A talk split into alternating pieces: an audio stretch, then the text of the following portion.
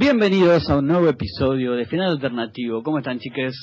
Todo bien. Ay, al fin. Siempre hago lo mismo en todos los fucking episodios de saludarlos y que me saluden. Mi nombre es José Gañeraz, arroba José Gañeraz. Me pueden encontrar en Cultura Geek todos los viernes a las 22 o en la web. Y voy a presentar a mi excelso equipo antes de presentar este fabulósico episodio que yo lo amo, que yo rompí mucho para hacerlo, chicos. Así que voy a empezar por la señorita Puli Ragoy. ¿Cómo estás, Puli? Muy buenas, ¿todo bien?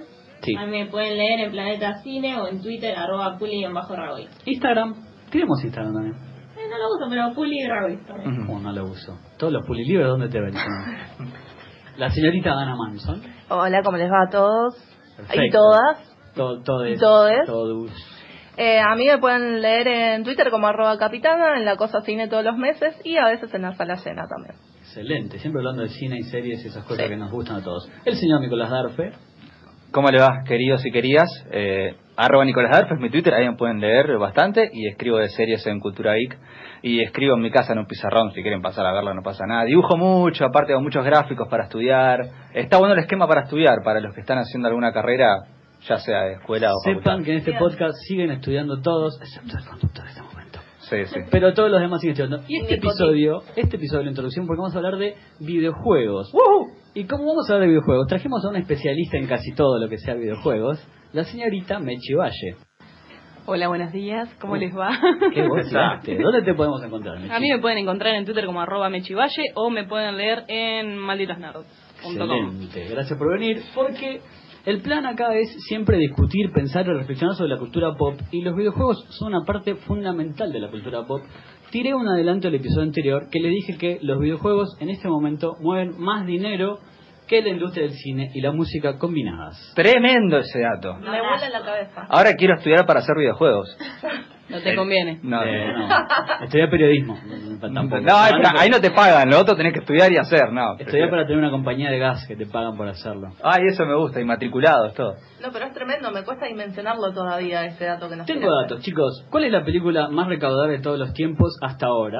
Infinity War, que la amamos. Ah, mira. Y Pero a Avatar, a Titanic, a todas. A todas. a todas, Sí. esta época de los blockbusters que tanto queremos. Hubiera jurado Bañero 5, pero no, no es la más recaudadora Y mundo. todavía- Debe estar ahí, segunda Sí. está Sí, llegando. Que recaudó un total de 257 millones de dólares, que es un montón de dinero. Es más del que podemos. Es un vuelto del kiosco eso. Bueno, para vos que sos millonaria, pero Para vos que sos gamer. Para vos que sos gamer, para los comunes, el proletariado, proletariado, como me gusta decir que soy parte marxista. Pero tengo el dato que GTA V, Grand Theft Auto 5, recaudó 817 millones la- el primer día de venta. No, Solamente mentira. el No. primer día. ¿Sabes lo que es Grand Theft Auto? Sí, A ver, explícame. es un videojuego de... Sos una mala persona, no me voy a explicar. No, pero Es- pará, es un videojuego, con eso ya te lo un explicó. Claro, ya Está- está. es un videojuego. No, es un- no, pero tengo miedo de ofender a la gente que juega Grand Theft- al, al GTA. GTA, sí, lo- los terrenales GTA. lo conocemos como GTA, basta. es un videojuego que te va robando autitos y Con misiones. vendiendo drogas. Bueno, no sé. Sí, sí, sí, pero está bueno, bien, ¿eh? está muy bien, perfecto. Lo que dijo- Gracias, gracias. Este es como el episodio de venganza de cuando hablan siempre de Disney y no entiendo nada. Este es sí, el más mío. o menos. Pero ojo, ¿eh? Porque me informé para este episodio. Bueno, GTA es básicamente es un juego de mundo abierto donde tenés miles de opciones para hacer y tiene un componente online muy importante que el día de hoy sigue vendiendo millones y millones de dólares porque lo que tiene es dinero dentro del juego. Vos comprás cosas, autos, armas, ropa y el juego sigue teniendo una gran presencia online, que es algo que en el cine, en las series, no pasa. Claro. No, hay compañías televisivas que te Claro. dan la posibilidad de alquilar un- una película o la del momento. pero ya lleva recaudados más de mil millones de dólares. Tremendo. ¿Entienden? O sea, a ese nivel. Y es solamente uno. Después tenemos el millones, eh, God of War, bueno, Fortnite. Tenemos juegos también. Este. Vamos a hacer esas disquisiciones. Quiero- es una pregunta que me da miedo que no tengan. Quisiera saber si el costo de producción de una película sale menos o más que la producción de un videojuego. Imagino que son dos laburos totalmente diferentes. Es más o menos lo mismo. Ah, es Sí, más o menos lo mismo. Depende, De- depende también, de la película, depende de la película. No, bueno, pero pensemos en una película cara, Infinity War. Pensamos en un Last of Us y en un Infinity War. Ahí está, sí. Es más o menos el mismo presupuesto, siempre los videojuegos tienen un poquitito menos. Ah, pero eh, labura la misma cantidad de gente o Eh, depende del equipo también. Ah. Pero no, eh, que- en Infinity War laburó muchísimo Claro. más gente que en The Last of Us, pero siguen siendo equipos grandes. Pero entendemos que también los videojuegos tienen blockbusters gigantescos, pero también tienen juegos indie que los trabaja una persona durante 10 años y los saca, y es hermoso y vende mucho dinero también. Ese tipo de cosas que el cine tal vez está perdiendo, el, blockbuster medio o algo que no salga tanto. Solo Cipron lo hace, que labura 10 en una película y la saca. Sí, pero él labura con mucha gente. Yo te digo que una sola persona programa todo y lo, lo de buguea y todo, buguea y sacarle todo, bueno, no importa, lo explico todavía. Igual, eh, en el videojuego hay un mito que dice que una sola persona puede hacer un videojuego y es mentira. Pará, porque me voy a retrotraer a... Sí, me pasa que voy a empezar por el principio Pong, que lo, lo creó Nolan Bushnell. Que Pong era en 1974, salió que era las dos, la pelotita que Ah, sale así. Hasta El primer- el- lo que sería datado del primer videojuego. Claro, es como, es como el, el principio. Y pensemos que es de 1974. ¿Tiene el dato? Ah, mira, no, 74. 1972, 29 de abril de 1972. Es como el comienzo, chicos. Y después también quiero hablar de otra cosa que, vamos a hablar más allá de negocio y arte, de arte. Porque los videojuegos son un arte.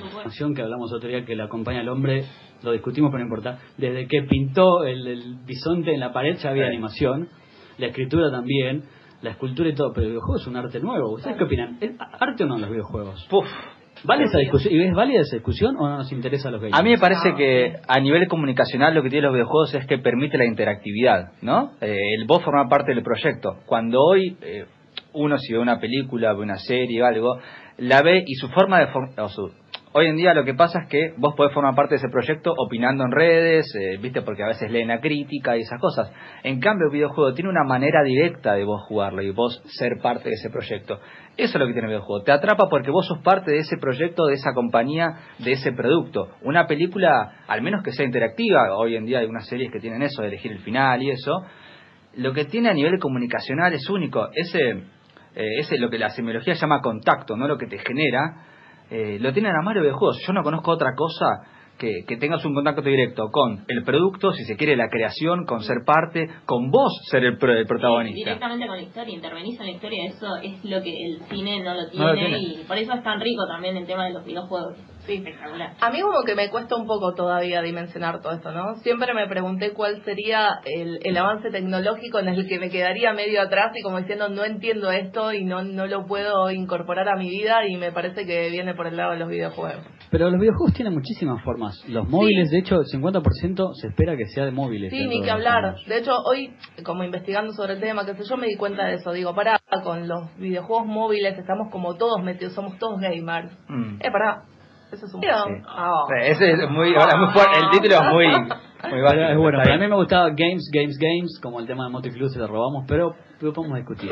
Me, me gusta igual ese Game Games. Si Mechi lo captó, que es la Sí, que sí, sabe. Mechi lo leyó cantando, así que ya está. Sí, Sí, pero Mechi. Mechi es del palo, chicos, del palo gamer.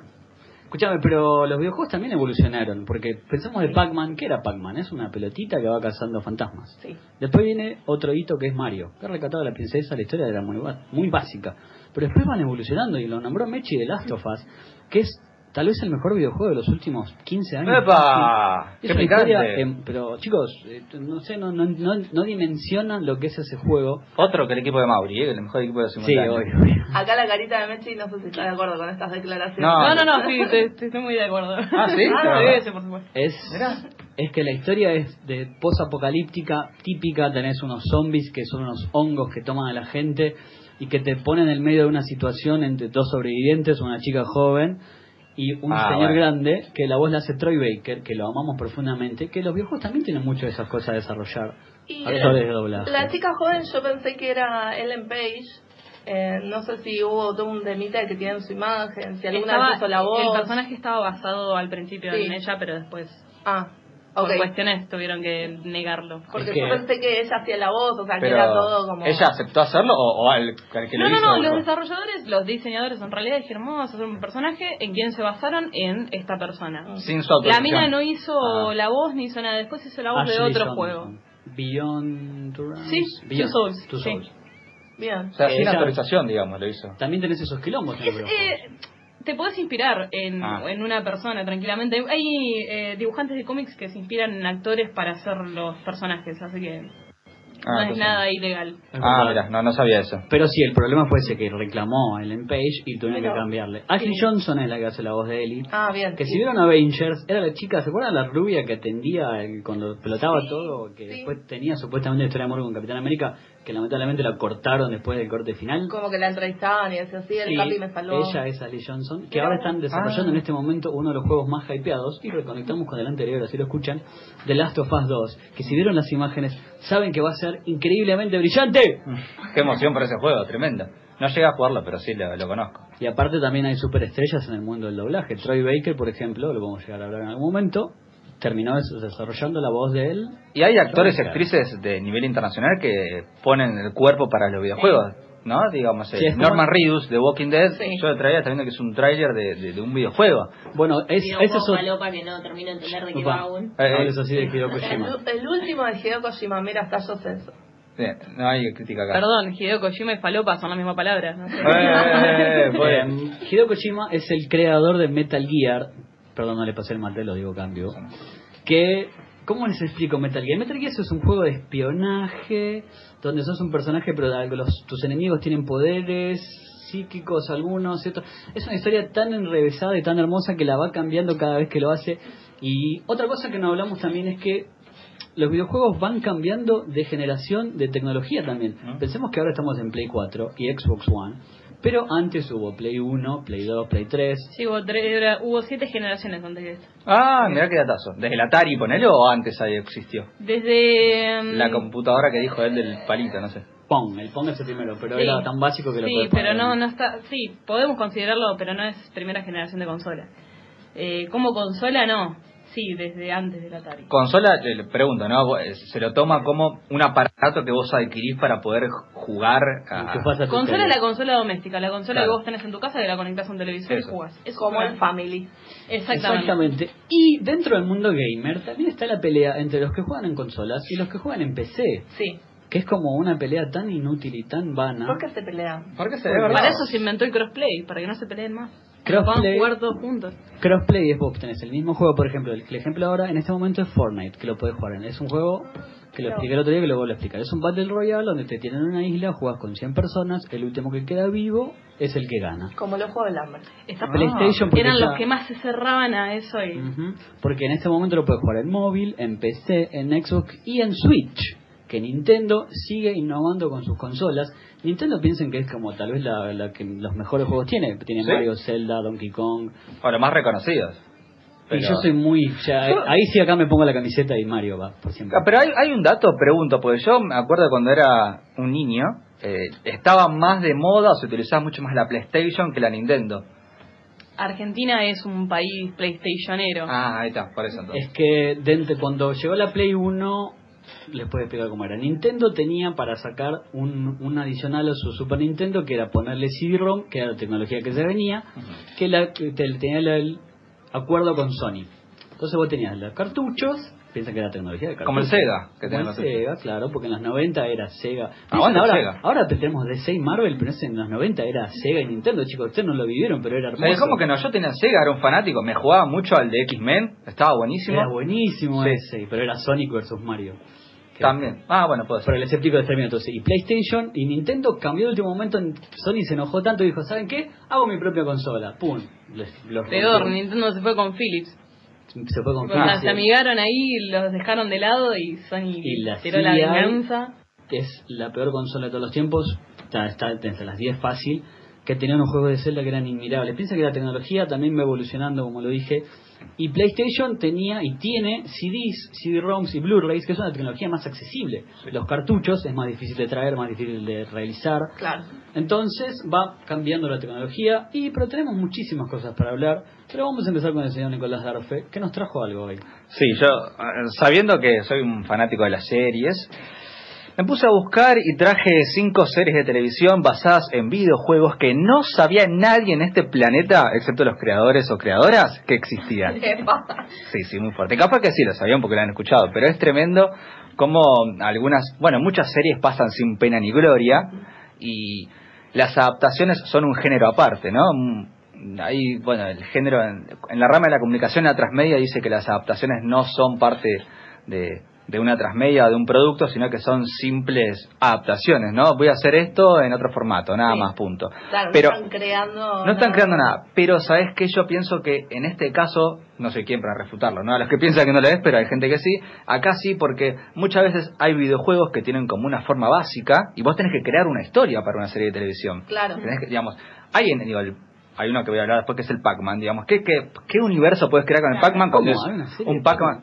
Apa, cuando es, hay una actual, así que ya pasó, Claro, pero O sea, ahora, hoy en día, sí, los videojuegos tienen un Claro. guion, una historia, es otra cosa. Bueno, tengo otro paralelo también que siempre hablamos en el episodio pasado del final de Lost, que era lamentablemente horrible. Estás Yo, obsesionado. Sí, basta. porque lo desprecio. amamos a los, vos Pero- solo lo odias.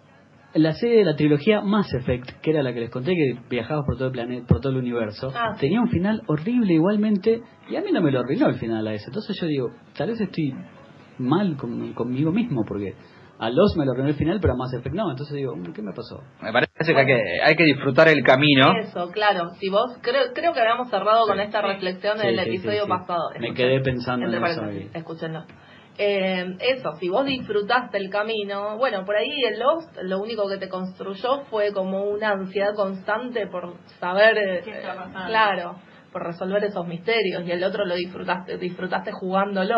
Pero se tocan muchísimas veces, todo el tiempo los videojuegos y las Sí. series y el cine, así que... Sí, no- bueno, ahora, ahora porque hay mucha narrativa en los videojuegos, ustedes sabrán más que, que, han jugado. Yo siempre digo que hasta la Play 2, 3 llegué. Pará, pero en la Play 2 tenía juegos increíbles. Yo, yo me volvía loco la Play 2. Yo con el Crash era como droga a mi cuerpo. ¿Qué es el crash? Bueno, de hecho, uno de los primeros grandes juegos que, es- que empezó a adaptar de esta, toda esta narrativa cinematográfica fue el Shadow de Colossus y ar- arrancó ahí en, en Play 2. Shadow of Colossus eras un pequeño hombre que tenías que matar 16 monstruos, nada más. No había días que terminabas matando al monstruo y te daba como decir, ¿por qué lo maté? Y te planteaba esa duda existencial de decir, ¿por qué maté a este monstruo tan hermoso? Y ahí, ahí tenemos que terminar el- la conversación porque es terrible spoiler. Pero sí, pero no, Ay, no pero- conté el final. No ¿Cuándo conté el Ah, final. está bien, está bien. No, igual, pues. claro, tenemos un límite como de... ¿Cuánto? No, no, hay una remasterización, así que se Ah. renueva el contrato del spoiler. No, Bueno, pero yo- siempre igual debatimos para que sea considerado o no spoiler. Para mí, seis meses ya fue. Pero pará, ¿Seis pero- meses? Ah, ¿Es re no. Para mí depende... de- mínimo. Como todo análisis comunicacional depende del producto, me parece, porque algo tan grande como por ejemplo Game of Thrones, para mí, o Breaking Bad, deberían pasar años para hablarlo. No, para mí. no porque es algo Sí. que se transmite en vivo, al contrario. Pero una serie que pasó sin pena ni gloria te lo cuento la semana que viene. Sí, igual me encanta porque nunca había escuchado el concepto de spoiler en los videojuegos. Me encanta lo que dijo Mechi. No, pero es increíble, no. Sí, por eso Desde digo, que tiene narrativa está... Claro. los traemos de a poquito al mundo de los videojuegos, chicos. Vénganse al futuro. Estamos sumándonos a- al futuro, pero... Pero pará, pero si te cuento el final de Mario, ¿sabés que tiene que contar la princesa? En ese sentido Sí. no, no te varía el juego. Bueno, pero hay otros juegos que poner el final de Last of Us no, no te lo pueden contar. Lo tenés que vivir. Y la princesa no era cómplice de Koopa o algo así, algún plot twist. Claro. Para que después tuvo Bowser, el, el villano tuvo un hijo, todavía no sabemos de si es hijo de la princesa, ojo, eso. ¿Viste? Luigi algo tuvo que ver ahí, no, nada que ver. Así Luigi como- organizó el secuestro y se llevó una parte de la guita, ¿no? Perturbador el interespecies ese que hiciste ahí. Y pero piensen que como, como hay fanfictions de series, de videojuegos hay también y Sí. Reddits y threads y tres de cosas. El otro día tiramos la teoría de que Luigi existe solo para que jueguen los hermanos menores.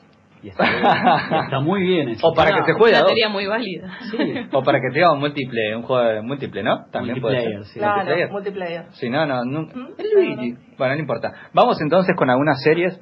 Sí. Primero, basado en el mítico Mortal Kombat. Creo que, Vos. bien, el, el mundo no sé qué piensa de este juego. Eh, Yo A mí me encanta. Yo lo sigo amando. yo- Eso- a ver, vamos a sentar la base de que acá los gamers son Josi y Mechi. Sí, ¿no? sí. Sí. O sea, Nico, Puli y Ana. Hemos jugado simples juegos normales. Claro, Más que de lo clásico, Claro. no pasamos. claro. Bueno, Mortal Kombat sí, jugamos Obvio, tres. yo, yo era un enfermito en el SEA con Mortal Kombat 3. Me encantaba. Podías correr.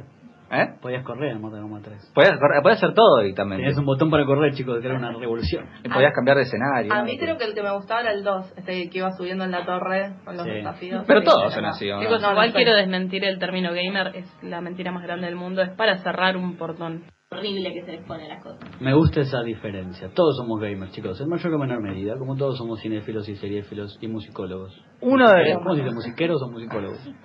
Músicos. Melómano. Melo- eh, Ah, músico es el- melómano. músico es el que toca. Claro. Bueno, eso. Ah, es el que consume, No, decís vos. claro, ah, melómano. No, no, yo escucho, vos consumís lo que vos quieras. Bueno, Bueno, vamos con la Siga, serie. siga, siga. Entonces, eh, Mortal Kombat, un juego que, que sin duda tuvo mucho éxito en su momento. De hecho, fue tan controversial que tuvieron que crear el sistema de. eh, ¿Cómo se dice cuando lo cuando le ponen restricciones para la edad? Restricciones. Bueno, Tiene tiene, tiene un nombre eso que después. PG. Sí, PG y todo eso también existe en los videojuegos. Pilluelo. A partir de Mortal Kombat que tenía Claro. sangre, decapitaciones, hermoso. Sí, sexualización de los personajes. Bueno, eso sí, obvio. Bueno, acá lo que se hizo fue un juego bastante particular, porque conocemos los, a ver, todos conocemos capaz los personajes principales. Sí. Eh, pero acá, eh, en 1998, se hizo una serie de Mortal Kombat, pero live action. Imaginen eso, una locura. En vivo. Como las Sí, películas. acción real. Bueno, justo no tiene nada que ver con las películas, No, pero digo, bien. en el 95 salió la primera, en el 97 salió la secuela y en el 98 hicieron la serie, porque la verdad que las películas no es que tuvieron éxito a nivel plata, pero sí eh, fueron una linda adaptación para los que más o menos les gustaba eh, la acción en el cine, no capaz el de Mortal Kombat. Y se animaron a hacer en el 98 Mortal Kombat Conquest como serie y para mí no pegó nada. Primero, obviamente Shao Kahn era el malo, ¿no? Shao Kahn era el que estaba arriba de todo en la torre. Ese Sí. era el malo principal. que Para vos no, no pegó nada. Porque... No, no pegó no pegó nada. No, pero hay un mo- hay un, un motivo muy fuerte que tiene que ver con que eh, eh, lo que tenían que hacer era entrenaban a a ver, el protagonista era Kun Lao, ni siquiera era el que todos Liu con Kang. Liu Kang, ni siquiera era ese, sino que era un Kun Lao que es un personaje también conocido, medianamente conocido, pero tenía que entrenar a un nuevo grupo de peleadores y peleadoras. O sea, ninguno era de la saga, si se quería, de los videojuegos. Entonces digo, pará, poneme un Sub-Zero, poneme un Raiden, poneme Claro, un claro. Scorpion. Ellos aparecieron, me, aparece por los capítulos, pero eran casi como, diríamos, actores o actrices invitadas. ¿Entendés? No, no eran parte de la narrativa. Claro. Entonces, claro, era todo un capítulo, al menos en los que yo vi, era todo un capítulo donde, basado en los otros, y lo último te metían justo Reptile, se cortaba con Scorpion y pelean. No, o sea, nada que ver, ¿entendés? Raiden aparecía muy poco, y para mí eso fue lo que me parece hizo que, que no haya pegado tanto. Mm. Bien. Hay, hay una particularidad con Mortal Kombat y es que hay un juego de la película. Es el único juego basado en una película basado en un juego. Como que fue, vino y fue, más Claro. o menos. Mirá vos, no sabía El eso. círculo completo, dice. Eh, entonces, bueno, lo que pasó acá fue eso, no estaban los personajes principales, seguramente no pegó, y fíjense lo malo que fue, eh, encontré un dato bastante interesante. Cuando se tuvo que distribuir, eh, los tapas de DVD, las tapas estaban mal. Había personajes que no existían. Los trajes no eran los que estaban en la serie, o sea, le importaba poco directamente Como a la las producción. ediciones chinas de Avengers, Sí. Claro. Algo así, no, tremendo. Pero bueno, esta adaptación tuvo claramente una sola temporada nada más, no pasó la temporada. Sin pena ni gloria, Mortal Kombat Conquest número uno. Número dos, ¿quién no ha jugado en su sana, hermosa y querida vida? Ojalá que hayan tenido eso. Eh, al Bomberman. Sí, obvio. Armamos el Bomberman. Bueno, eh, ¿Cómo que en serio, Bomberman? Sí, porque viste que el juego que nosotros conocemos de hace unos años era una Un personita que ponía bombas, digamos. Sí. Un personaje, todavía no sabíamos qué, ponía bombas. Pero, ¿saben en realidad cómo era la, la narrativa de eso? Era una especie de humano androide, casi como un Robocop, diríamos, ¿no? Más Mega Man, me parece. Puede ser, pero era, bueno, era como Mega Man si querés también. Era un humano androide que eh, vivía, estaba bajo la tierra y necesitaba salir a la superficie. Por eso ponía bombas para crear caos. Necesito ahora. No, y, pero vos ves el juego y si no tiene nada que ver esto, chicos. Eran supuestamente 50 niveles y vos llegabas como a la superficie y supuestamente cuando terminabas decías, ayudaste a Bomberman a, con- a ser un humano. O sea, tenía que ir a la superficie para ser humano. Ah, bueno, todo muy... Hacer el juego. Todo muy coherente. Muy raro. Entonces digo, ¿cómo adaptás esto a una serie? Es Sí. inadaptabilísimo. Y bueno, en el más o menos mil... No, perdón, 2002, eh, una productora de Japón, o anime, como quieran llamarlo, generalmente algunos lo llaman anime, anime. Para mí es anime. En realidad acá lo conocimos como anime, aparte estuvo el club del anime, lo popularizó, Claro. pero es anime. Me parece que el original es anime, pero bueno, para Cuando que, hagamos se, el especial de anime traeremos a alguien que nos explique. Sí. para que se entienda, hice una adaptación que dijo, vamos a flashear algo porque le mandaron fruta. Se llamaba Bomberman Shaters y lo que tiene es que eran una policía intergaláctica, lo cual necesitaban un Bomberman para poder trabajar, digamos, ¿no? Para alguien que pueda crear bombas. O sea, era una policía, así claro. tremendo. Está bien, cualquier alimento, cualquier alimento, cualquier argumento es Sí. bueno para hacer un anime. Ma- más o menos, sí. Pero no le fue tan mal, porque tuvo 52 capítulos, y eso en el mundo de la- del anime no, no es poco, mucho para ir. Y con con 500 hizo Bueno, Naruto. sí, o- Sí, o Dragon o Ball. Dragon Ball. ¡Vamos! Ah. Tenía que nombrar. Había que nombrarlo, Son le dimos 444. pie. Claro, ya pasó los 500 con Dragon Ball Super. Nico to- todos los episodios nombra Dragon Ball, es eso. fanatiquísimo. Bueno, eh, entonces no le fue tan mal, pero bueno, tenía esta narrativa rara que era como una expresión de galáctico, que lo que pasaba era, tenía un Bomberman que trabajaba con el hermano menor. Entonces, claro, en el primer capítulo secuestran a este hermano mayor y queda como protagonista, que es típico héroe que, no, yo no sé, soy muy tímido para salvar el mundo, no, no, no, no sé, me da cosita, y termina quedando como el policía intergaláctico muy grosso, bla, bla. Todo así en un mundo que, viste, que el anime suele hacer mundos ficticios, ¿no? Donde capaz un oso es como parte de- de- de la población. Sí. ¿Viste? No, generalmente lo hacen para dar a entender que no es la realidad a la cual un niño o una niña está viendo. Entonces Menos mal. pueden hacer un mundo como alternativo. ¿De qué año era, Nico? 2002. Bien. Ah, pero esto lo hace siempre el anime, de poner voy- mundo. este lo voy a buscar. Metiste dos tantos igual, porque ya de cinco, dos que nombraste ya no las conocemos, así que... Bien. Y otro tiene que ver con un mítico juego que fue nombrado acá, que es el Zelda. Sí, me pongo de pie. ¿Hay. ¿Hay serie de Zelda? Hay serie de Zelda. no, no la recomiendo mucho. No es canon. No es canon. No es canon. No, no. Qué bueno. Es del 80. Hay cosas que no sucedieron jamás. No, claro, preferimos que. Yo creo que los creadores de Zelda no tampoco hubieran preferido que se haya creado porque es del. Más o menos. te tiro una, Shigeru Miyamoto. ¿Es más que Spielberg? Sí. Ahora, todo, vi- todo creador de videojuegos es más que cualquiera de cine. Sí, entonces- obvio, para mí todo. No, no, no. ¿Por qué? Porque recauda más. Claro. No, no, no, no, porque es una persona tan creativa, chicos. Es otra plataforma, viejo. No, yo para. Ustedes saben que lo mío es para. Polémica. La polémica en las redes. Como siempre. Soy como el Pagani de este podcast. Hashtag Bueno. final alternativo en Twitter y le debaten a Josi. Sí, por favor. The Legend of Zelda, así se llama el juego y así se llama eh, la serie animada, fue una adaptación estadounidense. Ya de- mal. ¿Eh? Y bueno, allá quieren adaptar todo. Obviamente los personajes son Link y la princesa Zelda, que los protagonistas también del juego, donde había una especie de narrativa, porque de hecho lo que se le pone como bueno es que es una adaptación muy fiel a lo que era el juego. Pero que el juego tiene un montón de escenarios, mapas, incluso en los primeros. Depende de qué juego, porque también pasó por varias generaciones. Desde Nintendo, Super Nintendo, Super 64. Pero de Nintendo yo me acuerdo que el primero tenía como un mapa bastante, o sea, iba Sí, por diferentes lados. Una Era, de sus innovaciones era el mapa grande. exactamente. Entonces, bueno, la verdad que... mm, No te gustó. No, fueron 12 capítulos nada más y hay una particularidad muy graciosa. Se hizo un segmento en Estados Unidos de, de series basadas en videojuegos, que estaba una serie de Mario y una serie de Zelda. Es Cuan- lindo. Acá acabamos de ver una imagen y es tipo onda Disney. ponele, el Bueno, el diseño de personajes. Pero vieron que es muy dibujo ochentoso, muy Claro, cartoon de los sí. 80, de hecho fue del 89, y hay un meme muy conocido, que si lo pueden buscar, que dice, Excuse me princess, que tiene que ver con el opening de este Zelda, que es como la princesa se cae al agua y él dice, Excuse me princess, como perdóneme que no la agarré y se dejé caer al agua. Es un meme muy conocido en internet, pero fueron 12 capítulos, pasó sin pena ni gloria, como acá están viendo las imágenes, o acá lo estamos viendo, busquen ustedes también si nos están escuchando, como es muy ochentoso los dibujos. Sí. Después, Nico, las vas a subir, ¿no? Arroba final podcast. Los voy a subir y para que para que vean un poco cómo era. eh, pero como te digo, eso, pasen mi idea, no gustó mucho. Y el dato interesante que pasaba con el Mario. Este segmento que estaba compuesto eran capítulos de 12 o 15 minutos. Obviamente en la televisión generalmente se segmenta de media hora a una hora. Mm. Era un segmento de media hora de videojuegos que está la serie de Mario y la serie de Zelda. Ah. Cuando empezaba eh, todo el segmento, obviamente Mario era como la cara principal. Y Mario empezaba diciendo, hey paisanos, how are you? Acá Mechi me tiró un dato que yo no sabía, que no no es, yo siempre supuse que era como de Yankee, pero no. No. No. No, no, eh, Mario es italiano y paisanos es como peasants, ¿cómo se diría? Como pueblo, Sí. como aldeanos. Hola aldeanos. Proletarios.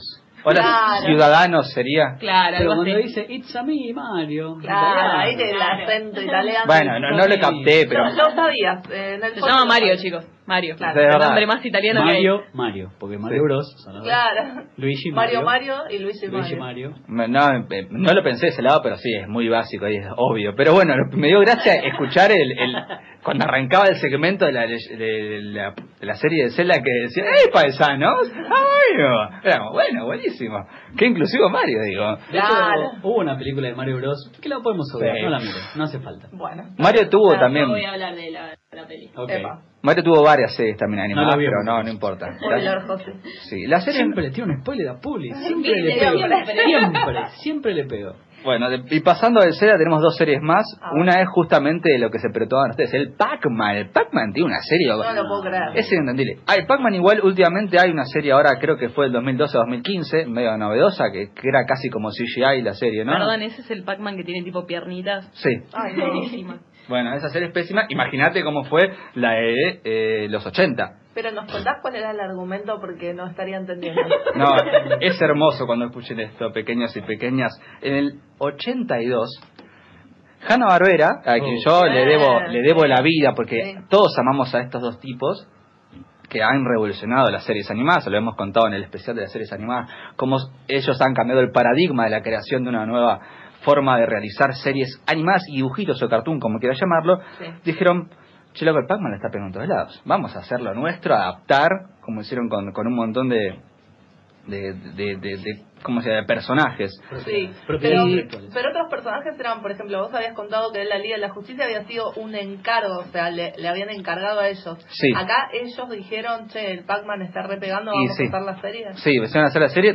De hecho, Hanna-Barbera ya tenía nombre, porque Hanna-Barbera piensa que en los 70 hizo Super Amigos y acá en los 80, o sea, ya venía con, che, somos Hanna-Barbera, una compañía Sí. súper grosa. Sí. Entonces, che, déjame adaptar esto para ver cómo, cómo sale. La Bueno. peor de las ideas. No, no, y aparte decís, ¿cómo creás?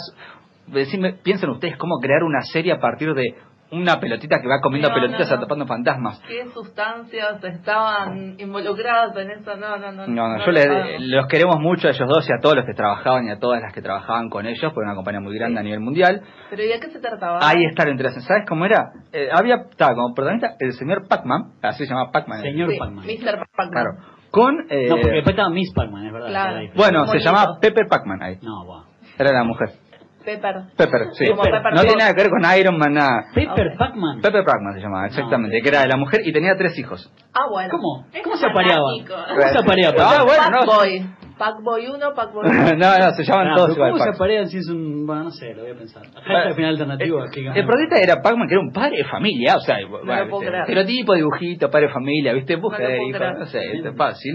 Que siempre durante la actividad del día, que capaz era ir a jugar a bowling con amigos, porque tenía amigos que también, ¿viste? Eran igual que él. ¿Eran fantasmas? No. No, no, pará, pará. Sí, iba a jugar. No, ¿Cómo va a fraternizar con el Claro, no, todo lo contrario. Iba a jugar bowling, hacía un picnic con la familia y siempre de la nada aparecían los fantasmitas a querer. Arruinarle el día. Sí, no sabemos, no, no, cre- no creemos que lo quieran matar, pero.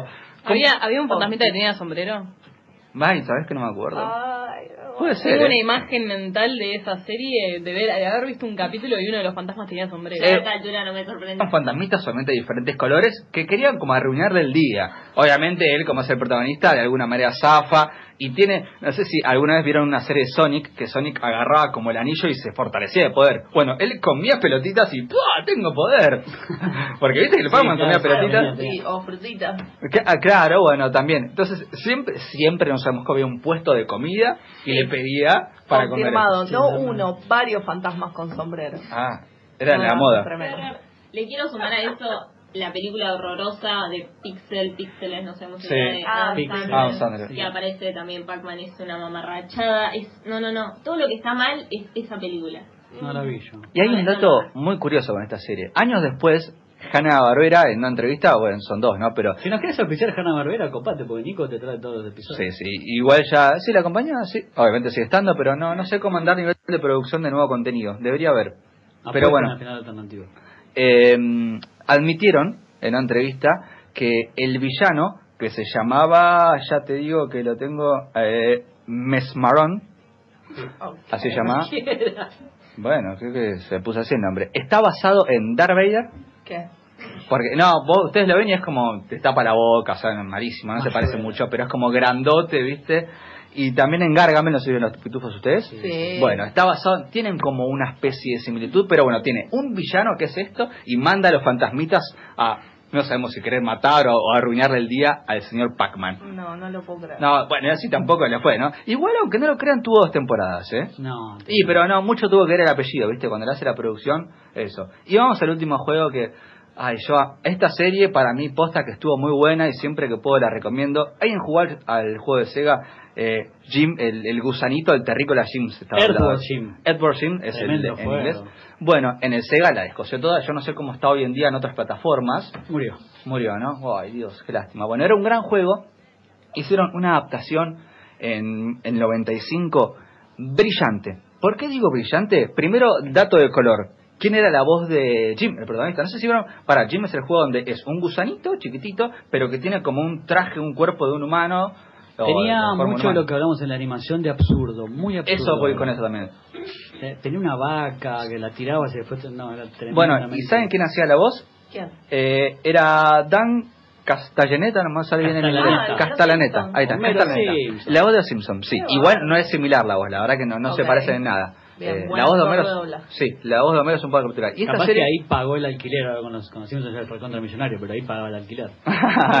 Eh, es del 95, no sé, es de los Siempre 80. Iba a decirte que era uno a uno, pero me acordé que en Estados Unidos siempre es uno a uno. Siempre son uno. Y aparte los Simpsons hacen del fin de los 80, si mal no recuerdo, ¿no? 89, 90, sí. Más o menos. Bueno, y tenía mucho esto. Vieron que hay una nueva generación que siempre lo venimos contando, dibujos animados absurdos, de Bob Esponja hasta acá. Esto, para mí, no digo que fue el que marcó el inicio, porque la verdad que no lo sabemos, pero es tremendo cómo la serie era absurda, loca, completamente, porque era un gusano que tenía un cuerpo, y ese gusano, él mismo se sacaba de ese cuerpo, iba a otro, y te, agarraba, Una, una pistolita. tenía una pistola, y aparte, como era un gusano, se estiraba él mismo para atraparte, ¿entendés? Era divertísimo. No, y a- a- para que te des una idea, el malo eruptaba todo el tiempo. O sea, es- hay cosas muy locas, un universo gigante también. Y tenía en el medio de, de- de lo que es la serie, a la mitad tenía una especie de entre corte y corte de, de- de- ¿viste? Corte de programación, espacio publicitario. Sí. Los separadores. Cocomiel. No sé lo que es. ¿No sabes qué es cocomiel? No, para, no. ¿Nunca viste Magic Kids? Sí, obvio, pero no me suena. Para, ¿El díganme. separador de la vaquita de San Antonio? No, ni Ah, sí, sí, sí, Ah, pará, bueno. pensé, pero no me acordaba el No, nombre. Era, era un Bueno. extraterrestre disfrazado Para de Mica me parece que va a conocer. No, no, no. Pero no Poné en no, YouTube cocomiel en este A momento. Mica la perdonamos porque es chiquita. Pero bueno, tenía lo que tenía esta serie, fíjense lo loco, que en ese espacio publicitario era mostraban las historias de los villanos en su vida cotidiana. O sea, nada que ver, eh, Jim no era el protagonista, el gusano, sino que era los villanos, Sí. Eh, eh, no sé, queriendo asustar a un chico, por ejemplo, y cómo le sale todo mal, viste, se cae, esas cosas. Muy tiene, bueno. Sí, tiene mucho absurdo, la serie es tremenda. Sí, y, y yo hasta me animaría a decir que, que mucho se apostó y se miró a eso. No, no le fue mal porque tuvo dos temporadas y estaba muy bueno. A mí me gustó todo lo que vi, me pareció muy interesante en esto de lo absurdo, ¿no? Que hoy está muy de moda en las series animadas. Me parece que esta forma de crear un universo en algún punto en el 95 se hizo con ella. No me animaría a decir que empezó con ella. Era un precursor. Bien. Claro. Temprano precursor. Pero aparte, viste que siempre cuando hablamos de, de- de cambios así de paradigmas tiene que ver con lo, con lo que marcó una cultura. Sí. Y Jim la verdad que no. Bob Esponja sí marcó, sin duda alguna. Pero Pero Jim estaba muy lejos de los 90, era, te repito, Mario Sonic y muy lejos los demás, pero muy lejos. Pero como ven, la cultura del pop se conecta todo el tiempo con Sí. los videojuegos, chicos. Y me, me- la verdad que yo le recomiendo mucho esta serie, este videojuego es hermoso, muy muy bonito.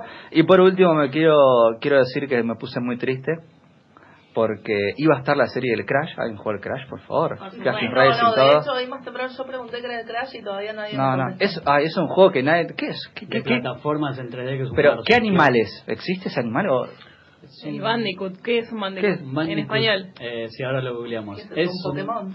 No, no, no. Es un bicho que cada compañía quiere tener su mascota. ¿Entendés? Mario es un Claro. ratoncito, Sonic es un erizo. El Bandicoot es un juego de plataformas en tercera persona que vas cambiando de lugar y cosas contra un profesor loco. Era muy divertido. Muy Sonic, que tenía dos armas Stallón, acá tiene otro doctor. No, pero es genial. cuando los, así, ¿no? cuando los Simpsons hicieron el capítulo donde Lisa se enferma y juega, es está jugando al Crash Claro, Bandicoot. posta que realmente marcó un montón. De hecho, nosotros siempre que vamos, decía, a eventos de videojuegos así, que vamos, hay como un, un gozo de Crash. eh, Te voy a ¿cómo se tirar un teaser de mi tema. Es una, se hizo una remasterización de los tres juegos. Sí. Que la cultura de la nostalgia, el save de la nostalgia, también toca los videojuegos, Sí. chicos. Pero eso lo voy a tratar después. Y en este momento va a seguir la señorita para tener algo más. Sí, porque digo, me puse muy triste, pero para los que nos gusta Crash, busquen que en YouTube está el opening. Se dio a conocer lo que hubiera sido o hubiese sido la intro, el opening de esa serie. Esos más son bien bonitos. Ah, bueno, pero véanlo, diviértanse y pónganse tristes también como yo. Y ahora acá la menos gamer de este equipo nos va a traer juegos, increíblemente. Sí, porque eso es así. Cuando ustedes propusieron hacer este podcast, yo dije, uy, bueno, yo no voy a hablar nada porque nunca jugué videojuegos, qué sé yo, no entiendo nada del tema. Pero todos somos gamers. Exactamente, estuvimos descubriendo esto, que todos somos gamers, tenemos esta teoría, y que acá creo que la señorita Mechi Valle la apoya, todos somos gamers. Y yo lo que dije fue, che, yo jugué varios juegos de Harry Potter. Y bueno, me dice, entonces, habla sobre eso. Bueno, la cuestión es que, sí, Perdón, tengo que decirlo. sí, Hermione. Hermione. No, y yo jugué al- al- hasta el flipendo llegué. ¿Flipendo? Bueno, es que es ese mismo, Mm, exacto. ah. Todo el, este juego en gallego. Pero explíquenme No, qué es, es. tremendo ¿Qué juego que sea lo que más quedó.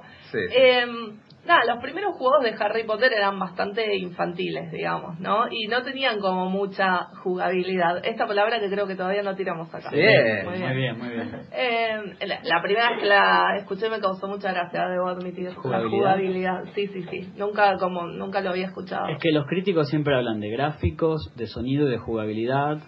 Es como una parte más de lo Puedes decir mecánicas tranquilamente. Mecánicas Apa. también. Eh, pero tenés que saber ahí. Mecánicas me gusta, o sea, me suena más a español real que jugabilidad. Pero bueno, bien, bien Para que jugabilidad palabras. no existe. Y para mí ser, ¿eh? mm, lo inventó, lo acuñó la industria gamer, pero lo vamos a investigar. Está bien, aguanta. Es que no, no, no, no aplica a ningún otro lado.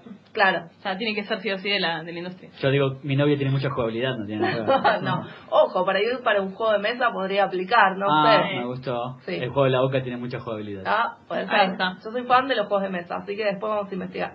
Bueno, nada, cuestión que los juegos de Harry Potter en sí, los primeros no eran muy jugables. Estamos buscando, viste, como familia de palabras de jugabilidad. Eh, eran más bien infantiles. Para mí lo que mejor estaba era como el, des- el diseño de escenarios. Hogwarts era muy lindo. Eh, los personajes chicos tenían caras de pesadillas. O sea, Y eran un horror. realmente acordás? Eran muy Sí. feos. Muy cuadrados eran. Sí, vos jugabas con Harry nada ¿Para más. qué era? ¿Para Play 1? Eh, ¿O Play sí, 2? creo que sí. Creo que era para Play 1, pero también para PC. Espera, porque tengo el machete, ya te voy a decir. La cara, ponele que tenían tres polígonos. Sí. No tenía ni No. nariz ni nada, eran tres polígonos nada más. Era no mal, era una locura. Sí, sí, también estaba para PC y, e incluso para Game Boy.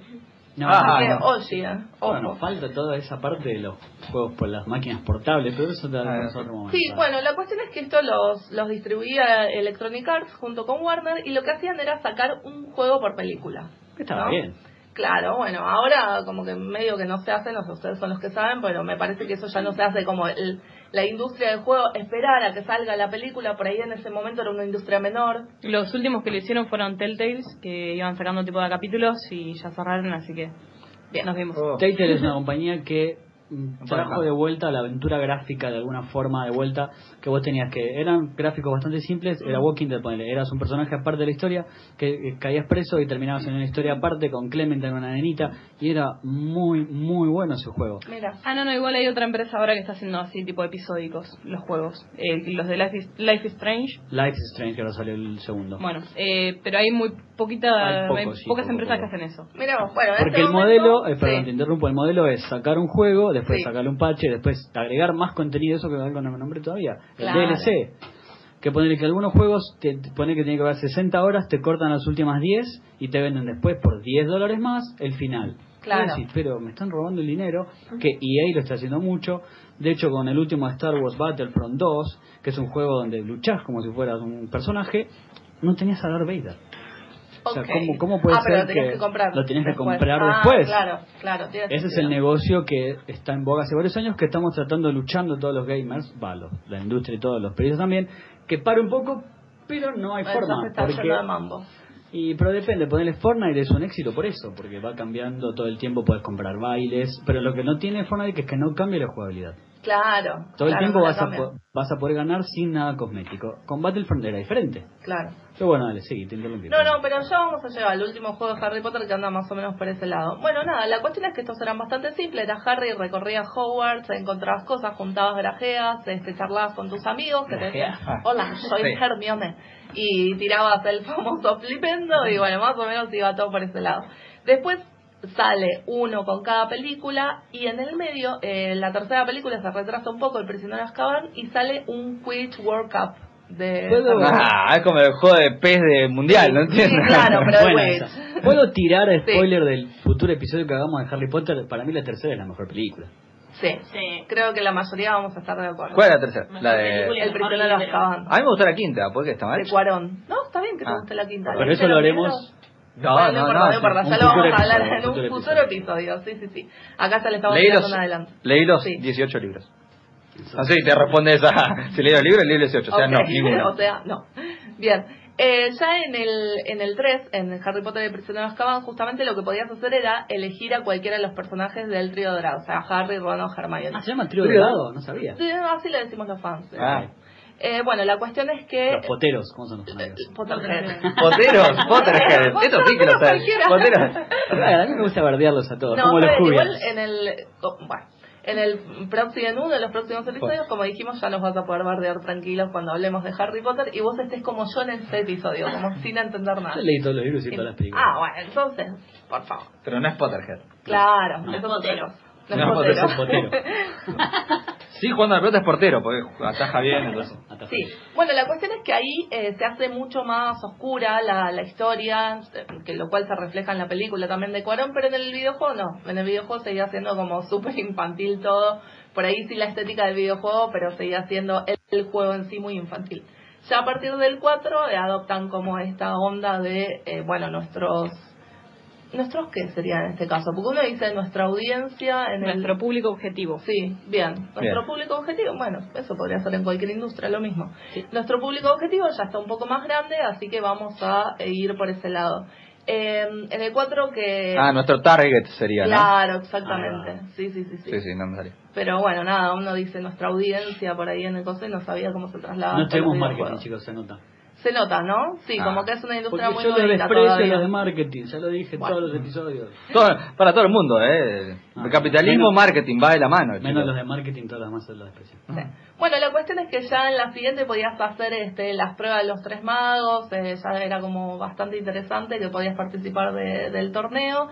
En la Orden del Fénix podías recorrer un poco más Hogwarts, o sea, no era tan lineal, vos te podías como meter por otros rincones. No era nunca mundo abierto. No era tipo un GTA, ponele. Por ahora ah, no. por ahora no. Por ahora no. Y esto, por eso es que yo les voy a recomendar el mejor juego de Harry Potter que ha existido. Upa. Pero esto se lo firmo. Ay, qué miedo. Que es ¿Cuál? el Lego Harry Potter. Ah, Mejor, chicos. Es Sí. la papa Lego hace todo bien. Sí, Sí. sí, ni que hablar, ni que hablar. Es la papa de los videojuegos de Harry Potter. Lapa. Cuestión de que cuando sale eh, las últimas dos películas, que se divide el último libro en dos partes, eh, las reliquias 1 y las reliquias 2, los videojuegos hacen lo mismo. Sale el videojuego de Harry Potter y las reliquias parte 1 y las reliquias parte 2. Y ahí a la vez sale Lego Harry Potter que lo que hace es dividir el mundo de Harry Potter en años 1 al 4 Ah, y años 5 al 7. Ahí podés- idea. Ya que era bueno, ¿podías elegir a Malfoy ahí, no? Podías elegir a Ah. quien se te cante, o sea, ibas desbloqueando personajitos. Eh, podías ju- eh, fue el primero que introdujo el multiplayer en los juegos de Harry Potter. Voy a Excelente. jugar de a dos, yo jugué en PC con pantalla dividida. Que Apa. a veces sí, me ponía un poco nerviosa porque es como, no, volvé para este lado, que me estás dividiendo toda la pantalla y no lleva. La de pantalla dividida bueno. fue una hermosa época que ya no existe Sí. más. Nah, nah. No, no existe más bueno. No, pues ya jugás online, cada uno en su máquina, cada uno en su tele. Claro. su. Bueno, nada, cuestión que el juego de Lego Harry Potter era excelente. O sea, vos empezabas en el caldero chorrente y a partir de ahí podías elegir como distintos escenarios. Era chorreante. El caldero chorrante. El Difficultron. Bueno, porque acá establecimos como una regla que no Chicos, es un gran nombre para una película para adultos, ¿no? Estamos de acuerdo. Estamos de acuerdo, está todo Igual, bien. que no sé si nos- bueno, pero no sé si nos escucharon los episodios anteriores que acá Nico y Josi siempre nos piden que digamos las cosas en español, es ¿no? Me gusta, yo sí. Yo banco el doblaje, prefiero el idioma original, pero Sí. banco el doblaje. ¿qué Nico banca el doblaje y Josi no quiere que seamos cipayos. Ahí está. Entonces, Una pelea interna. Claro. Sí. No, pero me parece muy bien. Eh, bueno, el Licky Coltron, Caldero Chorrente, como quieran decirle, vos empezabas ahí en ese escenario y podías elegir irte por cualquier escenario. Y lo mejor de todo es que podías volver cuando se te cantara. Eso a mí me encantaba, o sea, circulabas libremente por todo el mundo mágico, entonces estaba buenísimo. Y nada, tenías misiones también y podías desbloquear personajes, romper un montón de cositas, hacer un montón de hechizos. Eh, eh, La verdad que la jugabilidad de ese juego Vamos. era excelente, era excelente. Y aparte, bueno, y el otro, el de Mundo 7, ya tenía como un mundo más oscurito, más como las películas. Tenías otros personajes, obviamente también porque iba en concordancia con la historia, pero eh, para mí es el mejor juego de Harry Potter. Y no acepto discusión, no está abierto. Ok, ok, ok, ok, está bien, está bien. Bueno, nada, la cuestión es que ahora va a salir un eh, Harry Potter Lego Collection, que va a juntar esos dos, o sea, Harry Potter 1, años 1 al 4 y 5 al 7. Yo ya estoy sacando la tarjeta de crédito. Epa, bien. Eh, no, sí, sí, la verdad que es excelente, a mí me, me encanta. Y encima va a estar remasterizado, sale ahora para Halloween, así que nada, excelente. Bueno, hubo otros juegos de Harry Potter después de ese, que yo la verdad que no lo jugué, así que no sé qué onda. Pero tenés el Book of, of Spells, es muy difícil de pronunciar, chicos. El libro de hechizos, exacto, que lo que hacía era usar eh, realidad aumentada. Y algo que me enteré es que estaba vinculado con Pottermore. Pottermore es una red social de Harry Potter que salió después de que terminaron las películas. Pero Bueno, una red social es una forma de ¿Pero decir oficial o...? Oficial. sí, por J.K. Rowling que tiene los derechos atrapados en dos cadenas de oro. es una genia porque ella nunca terminó de ceder los derechos. Bueno, Nunca. sí, ah, era. O sea, estamos. Es, es No la cancelamos todavía, la estamos, estamos en proceso de cancelarla. Es como George R. R. Martin, todavía no llegamos a eso Bueno, de odiarlo. Es una genia comercial, eso Ah. no se discute. Cierto. Este, El Spielberg de los libros. Sí, retuvo Sí. sus derechos para siempre. Bueno, y hay que pelearle a Warner. ¿eh? Esto ya lo vamos a debatir en Sí. el episodio de Harry Potter. La cuestión es que estaba conectado con Pottermore, entonces vos elegías casa, elegías varita, elegías todo eso, y no lo vinculabas a tu cuenta de Pottermore y ya tenías como todo eso Ah, mirá que incorporado. No, tremendo, muy bien pensado. Y además también, justamente J.K. Rowling lo que hacía era como agregarlo al canon. O sea, este libro de eh, hechizos lo eh, escribió tal 500, a- eh, 500 años antes de que empiece la saga, entonces formaba parte del mundo mágico y era parte de la historia oficial de Harry Potter. Y después tuvo una secuela que era el libro de pociones. Sí. Entonces el juego era más o menos lo mismo, pero con pociones y tenías que recolectar ingredientes para hacer las pociones y qué sé yo. No tuvo mucho éxito, como que decían que no era muy intuitivo y no era muy jugable y como que bueno, ahí quedó. Pero es verdad, vos querías jugar con Harry, no te interesaba, me parece mucho. Ay, pero es que estaba bueno, porque ponele, vos tenías el control en la mano y del otro lado era la Ahora, varita y veías era- los hechizos, qué sé yo, era lindo, pero... Fue esa ahí. época donde tenías los motion control que pegó Claro. mucho la Nintendo Wii, que tenías un aditamento para todo. Que Exacto. después PlayStation lo copió, que lo copió Xbox con el Kinect. Bueno, después vino uno para Kinect, que ese sí Kinect. era más tipo historia, Kinect, que era más tipo Para, historia. ese no sé cómo se traduce. Kinético. Ah, no sé, no, pero es un nombre, es una No, marca. eso es no lo una marca, no, no se puede. Claro. Kinético. Bueno. bueno, la cuestión es que acá le damos la razón a José para que deje de molestar. ¿El PlayStation? ¿Eh? Estación de jugadores. ¿cómo? Claro, PlayStation como es. Estación de juegos. bueno, nada, salió también del juego para Kinect. Y ahora la, la papa está en el juego móvil, que es Mm. Howard's Mystery. Polémico juego. Polémico juego porque eh, la verdad que mm, es medio que no, si no pones plata no puedes jugar, básicamente. Ah, ah. Pay to win se llama eso. Mira, no sabía. Igual, aún así es muy malo. Pero cu- ¿cuál era ese que era tipo Pokémon Go, es? No, ¿No? o- ojalá. Bueno, con eso nos hicieron ilusionar bastante, porque esta compañía que desarrolló Pokémon Go, eh, Niantic, Niantic. ¿no?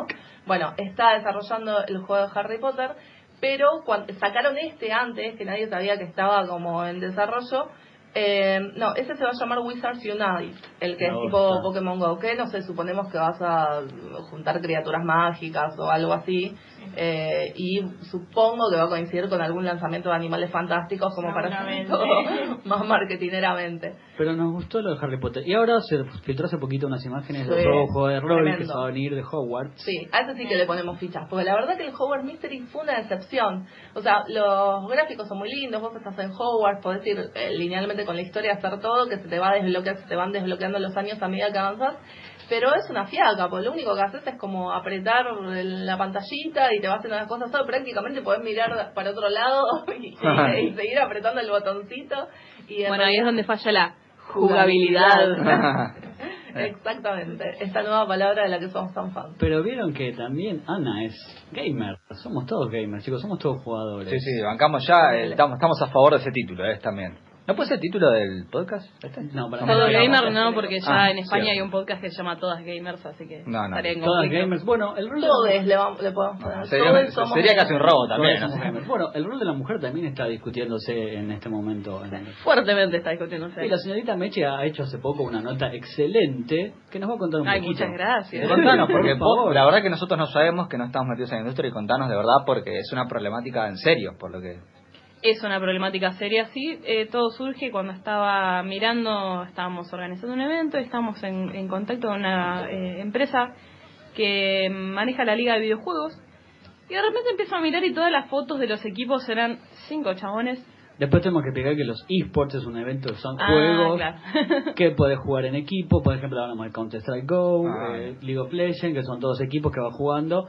Que hay como ligas- se juega un deporte, se juega Claro. un esport. El, el deportista de esport tiene todo lo que tiene el deportista del entrenan deporte muchas tradicional. horas en tienen equipo, tienen nutricionista, eh, coach, eh, psicólogo, todo lo que tenga un equipo de deporte tradicional lo tiene un, e- eh, un equipo de esport. Eso Tremendo. me vuela la cabeza, siento que me quedé atrás. eSport vendría a ser deporte electrónico. Exactamente. Hay barra brava también que van a pi plata, todo. ¿no? Sí, sí, sí, hay, hay barras. Hay barras, hay comentaristas, hay referís, hay todo, Todo. lo que tengan los deportes tradicionales. ¿Se puede pedir tienen. el bar en algún momento? No. Se puede pedir el bar, sí señor. Es Ahí la, sí. es la repe, la famosa repe. Claro. Llenan estadios, o sea, tengamos ese Sí, sí. parámetro que llenan estadios para mirar cómo juegan los chicos. Sí, yo Hermoso. Leí la nota de Messi que decía algo de un estadio de 180.000 personas. En o sea, son tres River. Es, es Eh, una cosa loco. Son, son capacidades eh, de, de personas bastante pronunciadas, pero la cuestión es que este, así como mueve tanta gente, mueve muchísima plata. Entonces vos decís, bueno, esto es parte del mercado laboral. Porque acá hay muchos trabajos eh, involucrados, hay mucha plata que se está moviendo. Entonces estamos hablando de eh, ya 2018, siglo XXI, estamos hablando ya de paridad entre hombres y mujeres en los trabajos.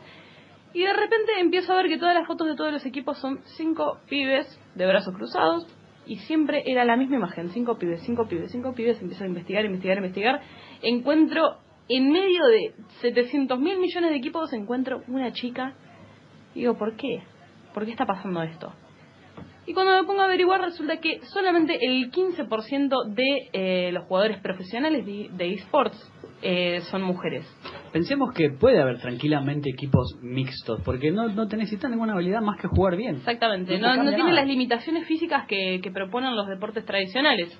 Eh, acá no hay nadie más débil que nadie porque es una cuestión de habilidad, es una cuestión de, de, de manos. Básicamente es tener manos, ni, ni siquiera eso, pues no tener manos y jugar también. Y buena Pero cabeza. tener, claro, y buena cabeza. Y estratégica, claro. exacto. Claro, es una... eh, no tiene no tiene las limitaciones físicas que tienen los deportes tradicionales, entonces tranquilamente vos podés tener equipos mixtos, puedes tener eh, la misma cantidad de mujeres que de varones en un equipo y no te va a influir en el rendimiento porque van a ser todos seres humanos jugando, básicamente. Eh, entonces, ¿dónde está el problema?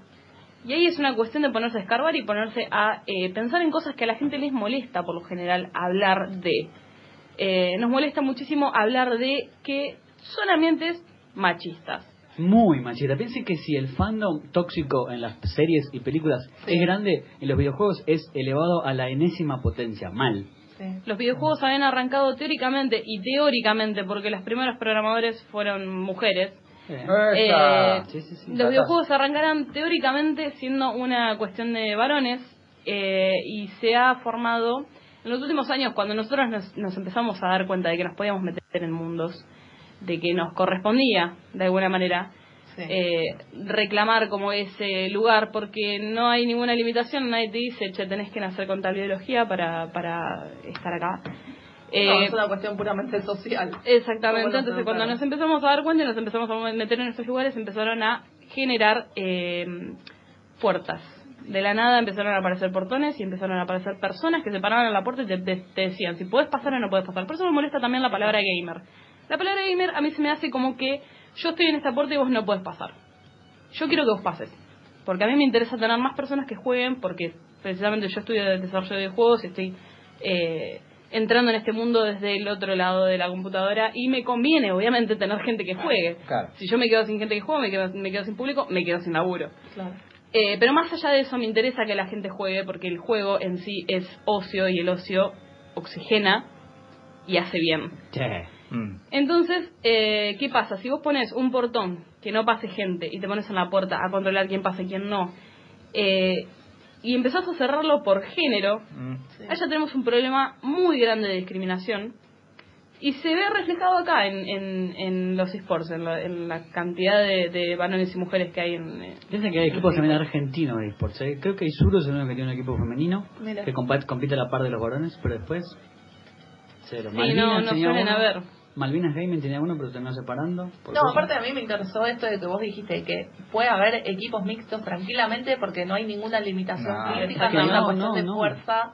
Aparte, esto. ¿no hay como, por ejemplo, el fútbol dividido en masculino y femenino, digo, solo, lamentablemente. No hay liga femenina. No. Claro, eso quería decir, la- lamentablemente la No hay liga femenina y no debería haber No liga debería femenina. haber. Claro, no tiene eso. sentido en este En ese rubro no tiene ningún sentido. No tiene sentido que haya liga femenina. Perfecto. Lo que tiene sentido es que los equipos tengan la misma cantidad de... Claro. O por lo menos que haya más mujeres. Casi como, no si- necesariamente tiene que tener la misma cantidad, que haya más mujeres. como la lucha en el Parlamento, ¿no? Acá en el Congreso, para que haya mitad hombres y mitad mujeres. Claro. Así. Por eso lo traemos a Mechi que nos, nos ilumina con estas cosas. También en el periodismo de videojuegos sucede lo mismo que te lo, los comentaba hoy en preproducción. El Es el no también, también no, pero el periodismo de cine y Sí, series es un poquito más A- equitativo. Acá por ahí sí, pero medios grandes de afuera, eh, críticos publicados y qué sé yo, también está existe esa brecha. Es cierto, y este podcast existe para derribar todos ese tipo Bien, de acá cosas. también, chicos. De hecho, los críticos de cine más grandes, mira, fíjense, los, digo, Claro. eh, son, digamos, nosotros porque estamos en el rubro y conocemos un montón de hombres Tal y cual. mujeres, pero uno, si se quiere, que no está en el medio, siempre escucha a los mismos, ¿no? Digo, no hay a las Sí. mismas. Igual pasa en todos lados, o sea, yo lo tomo de mi lugar, desde el cine. Les digo, bueno, a ver, dígame 15 directores, todo te lo saben decir, pero ahora si hay 15 directores mujeres, es como que ya ahí te dicen dos o tres y listo. Mm, Sí, de pasa en todos lados. Sí, sí. Pero por suerte esta época está cambiando de a poquito. Muy de a poquito para mi gusto. Pero bueno, ¿querés agregar algo más? Eh, bueno, no, eh, el concepto era ese. Eh, un 15% de mujeres, eh, un 85% de varones. Uf. Porque sucedía eso precisamente porque están estos portones que hay que derribar. Mm. Eh, A las piñas vamos a en la nota, la nota detallo mejor los, eh, los puntos claves de lo que hay que hacer, pero si quieren un ejercicio básico, cuando a una mujer les hable de videojuegos, escúchanla y no le pongan un, un examen adelante. Sí, sí, sí. Porque sucedió en, en una de las últimas eh, convenciones, no me sale bien la palabra, donde van desarrolladores de software, había un stand que eran todas chicas y caían tipos y les hacían preguntas, les hacían un quiz adelante. Un quiz. ¿Para qué? El- Para ver si sabían tanto Ah, de un varón. para darle el Ah. carnet de gamer. Claro. Eh, de- no, de desarrollador, que es peor, peor todavía. Peor todavía. Porque ni siquiera ni siquiera estaban jugando, eran personas que habían estudiado sistemas y que estaban ahí representando a Claro, su claro. equipo, que eran todas mujeres, y venían y les hacían quiz. No, no, ¿por. Qué, ¿Por qué agarras con pinza lo que te dice una mujer si una mujer es exactamente igual de capaz? Está mejor. Es mi gusto mejor eso. Y me encanta que propongas soluciones, ¿no? Porque es como esto. eh, ya, ya quiero ir a leer la nota y ver esto, porque está buenísimo que además de criticar, de darnos cuenta de esto y de hablarlo, también propongamos soluciones. Porque Sí, son, estamos en son este ejercicios básicos y cotidianos. Es, eh, si vas a escuchar un medio, por ahí, trata de no escuchar siempre los medios que están Sí. llenos de chabón. Escuchate un medio, un Sí. medio que tenga chicas, uno solo. Escuchar los podcasts que tienen integrantes, dos hombres, dos mujeres. Claro, no te digo deja de escuchar varón, pero de vez en cuando escuchate, escucha mujeres. Tienen otra visión. Tenemos, perdón, no me estaba incluyendo.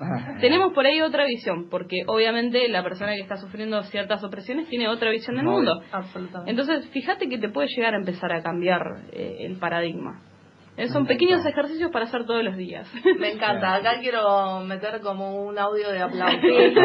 Clap, clap, clap, clap. Excelente, ¿ven? Porque este, está todo pensado acá, chicos. Acá necesitamos a la mujer en todo. Y como necesitamos más mujeres, vamos a ver a Puli, que tampoco Vamos, es muy gamer, Puli. Pero nos va a traer algo interesante. Sí, yo voy a hablar del cine, por supuesto, porque es lo Sí. único que sé, así que voy a hablar del cine. Bueno, es otra cosa que Te también... dice, es lo mejor que Sí. es lo que mejor sé. Eso es lo que hay que empezar a hacer, chicos, por favor. Valórense con él al Y eh, voy a hablar un poco de las adaptaciones, que es un tema polémico, pero la polémica la voy a dejar para el final. Mm. Sí, es un tema que da para hablar muchísimo, con razón, porque hay un montón de cosas de, de, de las transposiciones de un formato a otro, aplicarlo y analizarlo también. Pero para introducir un poco, creo que está bueno eh, comentar cómo la cultura se mezcla, se, A se tiñe, se, de todo pasa. y cómo- se mixa, sí, y cómo el mundo de los videojuegos y el mundo del cine, que son tan diferentes y a la vez con puntos en común, se pueden mezclar a darle una obra que tenga un sentido nuevo, que no es ni puramente desde cero de un guion como es el cine, ni es un videojuego. Entonces, quise tomar tres películas como para hacer una especie de línea del tiempo de adaptación a otra, eh, tan interesantes. Y la primera película es primero es una mamarrachada, pero Uh, bueno, eh. está bueno para hablar, que es de 1993, que es un personaje que ya hablamos acá y que todos conocemos, que José ya spoileó, Ah. Perdón, perdón.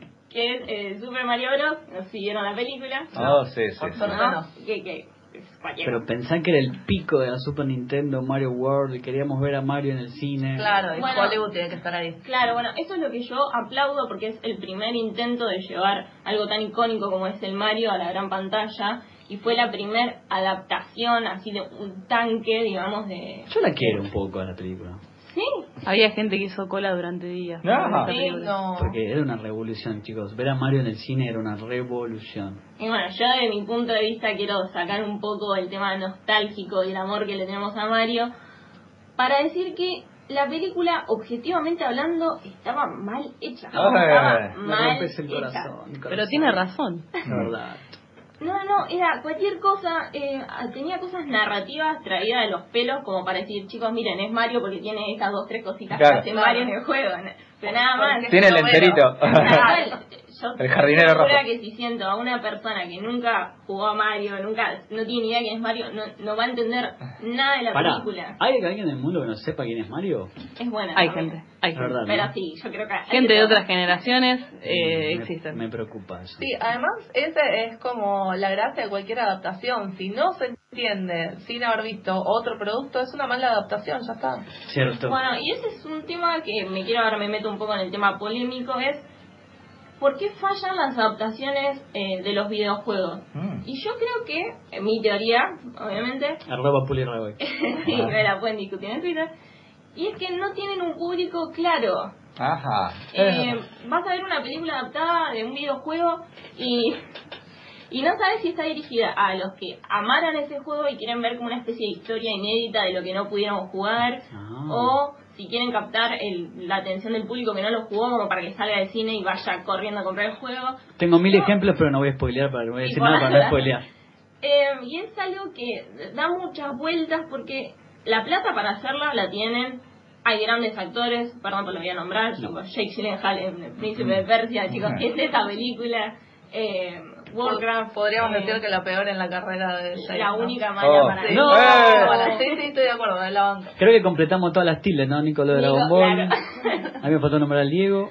Vos ya A nombraste mí a me Jake. faltó nombrar a Disney. Pero Disney. No, pero Harry Potter estás ahí Acabas de acabas nombrar. Ah, Con todas las tildes marcadas. Entonces yo creo que una gran falla que tiene eh, esta adaptación es que se pierde el rumbo, va, no tiene rumbo, es como, bueno, dale amigo, apuntá, ¿para dónde vas a ir? ¿Querés que la gente vaya a jugar a los juegos? Bueno, dale, anda por ahí. ¿Querés que manejar más a los fanáticos? Bueno, dale.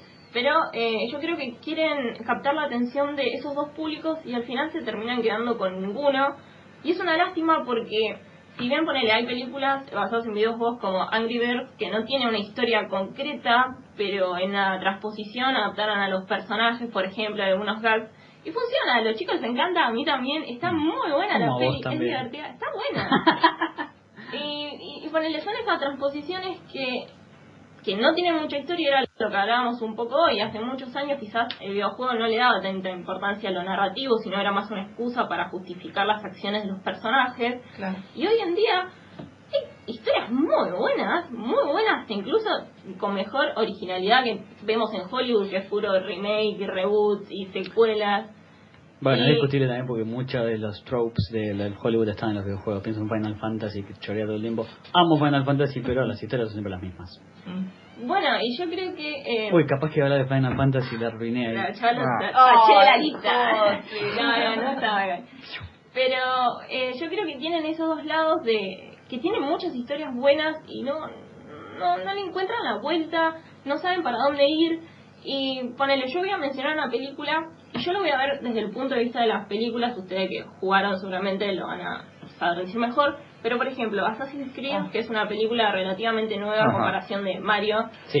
eh, que está protagonizada por mi queridísimo Michael Fassbender. Yo quiero muchísimo. Y Marion Cotillard. Todo lo que Es un actor muy querible, aparte. Sí, Sí, gran ¿quién no lo actor quiere? además. Sí. ¿Permitido? Sí, obvio. Sí, que lo que tiene ahí es que tiene una historia tan eh, compleja, tiene un universo pero marcado. a eso voy. Por ejemplo, los Angry Birds, volviendo al tema, no Sí. tienen nada, o sea, no, no tienen una historia. Es que Assassin's Creed es una historia que se va complejizando cada vez que pasa, que sucede en dos planos, el presente y el pasado, que el pasado va cambiando porque vos podés llegar a cambiar y aprendes de eso.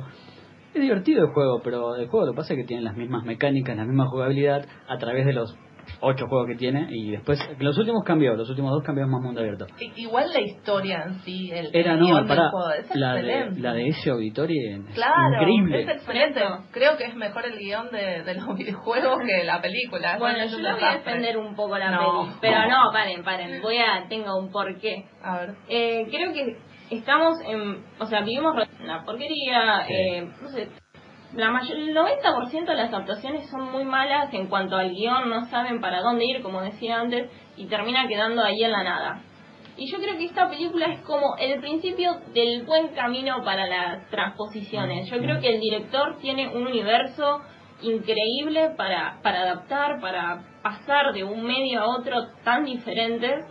Y, y nada, creo que no se limita a lo que pasa entre misión y misión. Sí. Al tener un universo tan grande puede adaptar esa mitología a una historia propia. Y yo acá es donde la voy a defender porque yo creo que va por acá. Es una película que tiene como eh, el rumbo fijo en decir, bueno, eh, queremos que la gente que no juegue, juegue a estos juegos. Claro, claro. Entonces, si bien la película obviamente tiene sus fallas, el guion a veces es medio que medio flojito, yo creo que va por acá.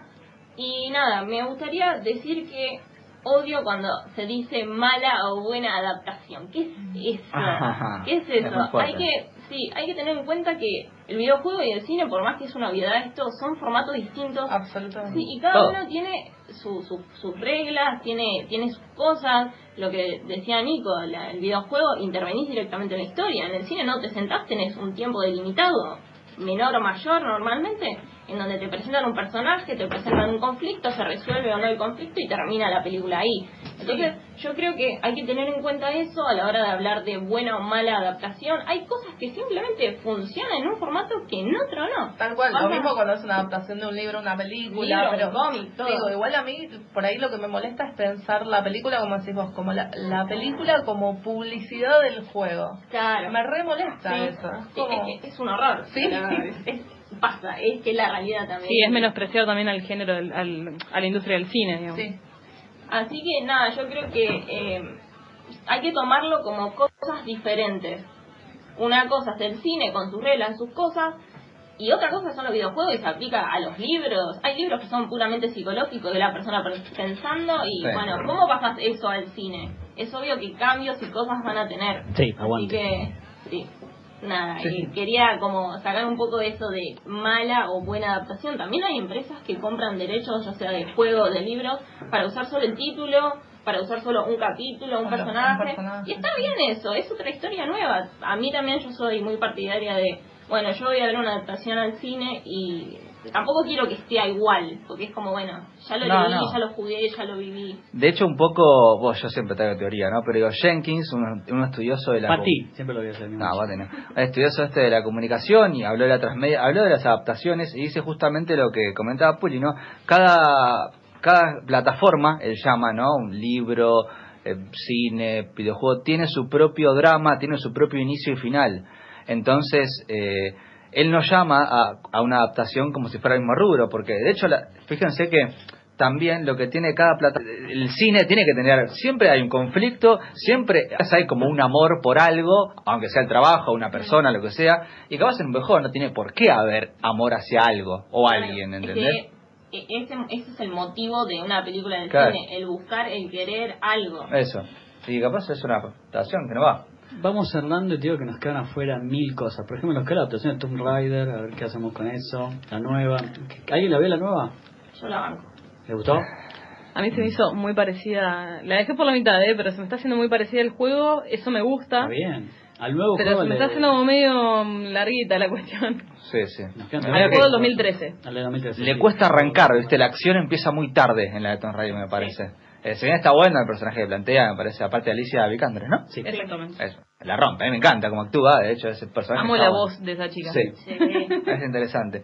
Pero, ¿saben qué? Yo quería cerrar en mi parte un poco. Que voy a, voy a agregar el Seiken Attack así rápido en los Sí. videojuegos. que la industria sigue robándonos y nos gusta que nos robe, chicos, porque está sacando Eh. la NES Mini, que es la, la- el Family, chicos, el Family, lo sacaron de vuelta con conexión HDMI.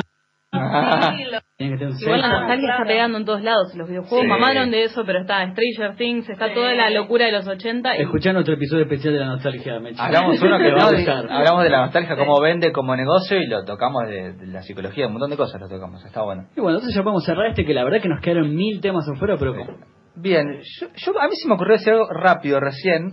Eh, hay un estudioso de la comunicación que se que habla, ustedes hablaban de que, o Mechi recién hablaba de que el plan de que, o Mechi recién hablaba de que el público, o entre comillas que gamer, que no en general era así, era menospreciado en general, era visto como el nerd y todas esas cosas. Pero ¿sabes por qué tiene que ver? Porque Heldrich, un tipo que estudió muchas audiencias y, empezó a estudiar lo que es la cultura, la subcultura, dice que la subcultura, que podemos decir que si se quiere el gamer entre comillas, ¿no? Es como una subcultura, tiene sus propios gustos, su Sí. propia, eh, su propio círculo. Eh, lo que dice es que como tienen su propio círculo y es diferente al de los demás, al de la cultura general, es fácilmente demonizada, dice Heldrich. Uy, nos faltó eso, sí, toda Y- la adicción a los videojuegos. Claro, y fíjense mucho, cómo, Claro, como decía Mechi, re bien en realidad. Claro, pero Sí, como decía Mechi, me parece que en algún punto también son como discriminados o demonizados porque no son parte de la cultura oficial, la tradicional. Es que repito Y- que es como un arte nuevo. Claro, 70, pero viste que recién ella Igual los gamers, no nos gusta la palabra, no importa, somos también bastante puntuales con algunas cosas. Claro, Ah, eso yo, lo que juego y vos no. ¿Viste? Ya, ¿entendés? Eso es, y es fácil demonizarlo porque tienen sus costumbres, como toda su cultura en el mundo, ¿no? Todo movimiento de gente, ¿no? Entonces me parece que ese es creo que un motivo al menos científico. ¿Por qué también son social? De, de por qué también son demonizados y bueno, y hay que derribar un poco eso. Y por ahí hacer un ambiente tan cerrado también, como dice Josi, que no se acepta tanto al que viene de afuera, grandes comillas, Claro. y, y es más difícil. Pero bueno, entonces A la la- industria no le conviene igual. Ah, quiero, ¿no? quiero aclarar eso, a la industria no le conviene que sean un grupo cerrado, a- Ah, nos conviene no, que haya más jugadores porque si no nos quedamos todos sin laburo. Así que por favor dejen de cerrar las puertas. Bueno, pero ya podemos cerrar este episodio. La verdad que muchísimas gracias, señorita Mechi Valle. la- Gracias, Gracias a ustedes. Seguidora. Le agradecemos a FM Boedo 88.1 que nos da la casa. Y con este cerramos. La seguimos en las redes, Final Podcast. Y final, hashtag final alternativo, queremos que nos digan los, sus jueguitos preferidos. Va a haber un episodio, continuación, seguramente, porque todo es alternativo. Besos, chao. A seguir en algún momento en final alternativo. Besos, chao.